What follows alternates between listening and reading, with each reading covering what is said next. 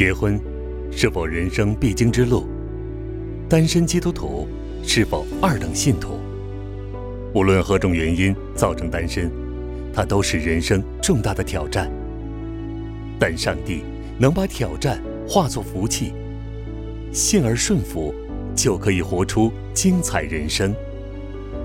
单身路上的祝福，作者杨永长，播音胡正军，听见录制发行。从旧约看单身的意义，旧约把神的创造规律启示出来。自从创世，人类便在创造的规律之下，在这规律之下，人适宜结婚。原因有二：第一，根据神的创世计划，人类要透过婚姻去繁殖后代，才能布满整个世界；其二，人需要配偶帮助。才能有效治理大地，完成神在人类身上的计划。不过，我们不要误解独居不好与二人成为一体的意义。人独居不好，不是指一个人不结婚就不是完全的人。创世纪一至二章所谓的好与不好，是关乎是否能满足神的计划而言。所谓好，是指和湖神创造的美意；不好。是指未达到神创造的目的。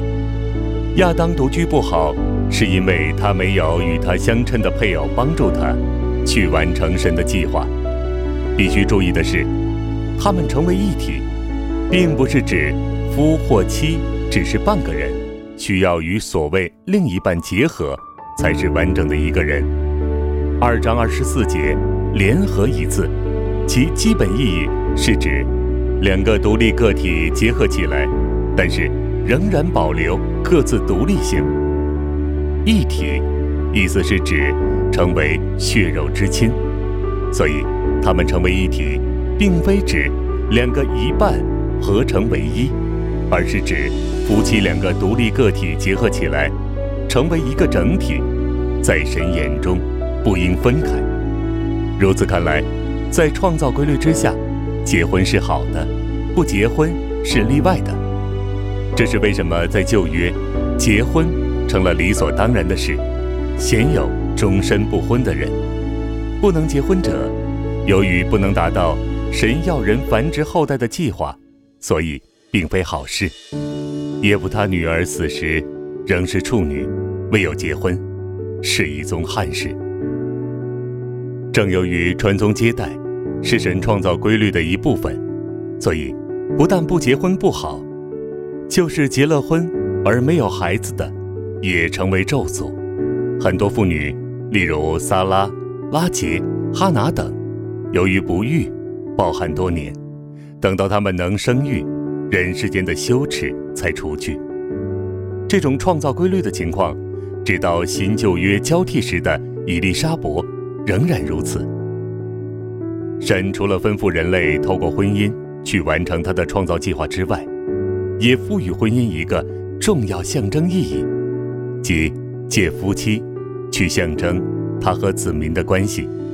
丈夫如何爱妻子，反映神如何爱他的子民。由于婚姻具有如此重要的属灵意义，神子民的婚姻取向，往往反映他们与神的关系。诺亚时期，敬拜神的人贪恋美貌女子，便与不敬畏神的女子结合起来。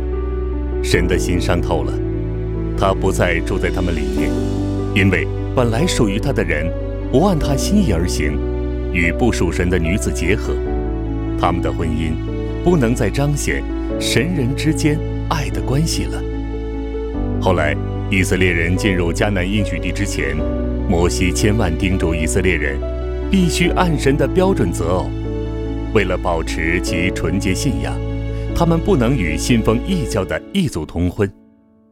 这绝对不是种族歧视，因为外邦人只要敬畏耶和华，耶和华乐意接纳他们。比如，归信耶和华的摩押女子路德，不但完全蒙耶和华接纳，更做了大卫王的先祖。耶和华之所以吩咐百姓。不能与信奉异教的异族通婚，是盼望属他的百姓与敬畏他的女子结合，把敬畏之道传给下一代。正由于和神心意的婚姻具有以上崇高的象征性意义，相对而言，太监则代表不完全与不洁净，在神的律法下，不可进神的会，也不可做祭祀。以上所描述的创造规律，一直有效，直至主耶稣再来的时候。虽然创造规律贯穿整个旧约，但是值得注意的是，旧约同时预告另一项规律的出现，那就是救赎规律。救赎规律从新约时代才正式介入人类世界，但是在旧约已露端倪。旧约有一位重要人物是独身者，他的存在见证在创造规律以外，另有一重要规律。这人就是流泪先知耶利米。耶利米一生独身，不是出于他自己的选择，乃是神所命定的。神吩咐他不要娶妻生儿育女，因为神将要借巴比伦军兵毁灭耶路撒冷。国难当前。若有妻儿，就要看着他们受苦，反而会更加伤心。于是，耶利米顺服神而不婚，见证神审判犹大的信息。神呼召耶利米做列国先知，要向列国及犹大传讲审判与拯救的信息。神不但使用耶利米的口，也使用他的人生。耶利米的际遇，与他所传讲的道。息息相关。为了见证神的道，他付上了被囚、独身，甚至殉道的代价。从耶利米的人生，我们看见神对他的呼召，超越创造规律。耶利米一生没有结婚，按创造规律，并不圆满。但是，他用信心走完他的独身人生，完成神的托付，宣告了。神厉害的审判，同时见证神拯救的应许，是世界不配有的人。他的人生表面看是孤单的，实际却是丰盛的，因为他达到了神创造他的目的。耶利米的独身人生，表明神救赎的大爱，由此见证救赎规律在旧约时代原来已经存在。独身的耶利米见证婚姻，并不是丰盛人生的必经之路。人生最重要的是完成神的托付。神对不同的先知有不同计划，他借着以赛亚、以西结和何西阿的婚姻说话，但是同时他也差遣耶利米过独身生活，去见证他。除了耶利米超越创造规律之外。也有其他先知宣告创造规律会有过去的一天。以赛亚预言有一天，太监成为蒙福的一群。以赛亚书五十六章一至八节，在文气方面承接四十至五十五章。四十至五十五章讲解耶和华仆人，即预表耶稣基督所成就的救恩。五十六章一至八节进一步发挥这救恩的含义。三至五节指出，在救恩里，人的种族，以色列人或外邦人，或婚姻状况，已婚有儿女，亦或是太监，并非最重要。最重要的是人与神的关系。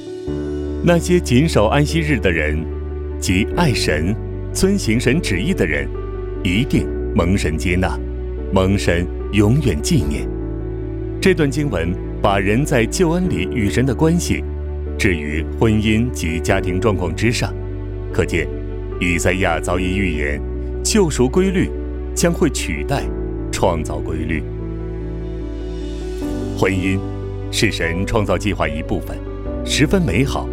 但是按渐进启示来看，婚姻并非唯一定律。早于旧约。救赎规律一路端倪，人生的意义在于与神建立亲密关系，并完成他的托付。结婚并非人生必经之路，这一点到新约时代就清楚启示出来了。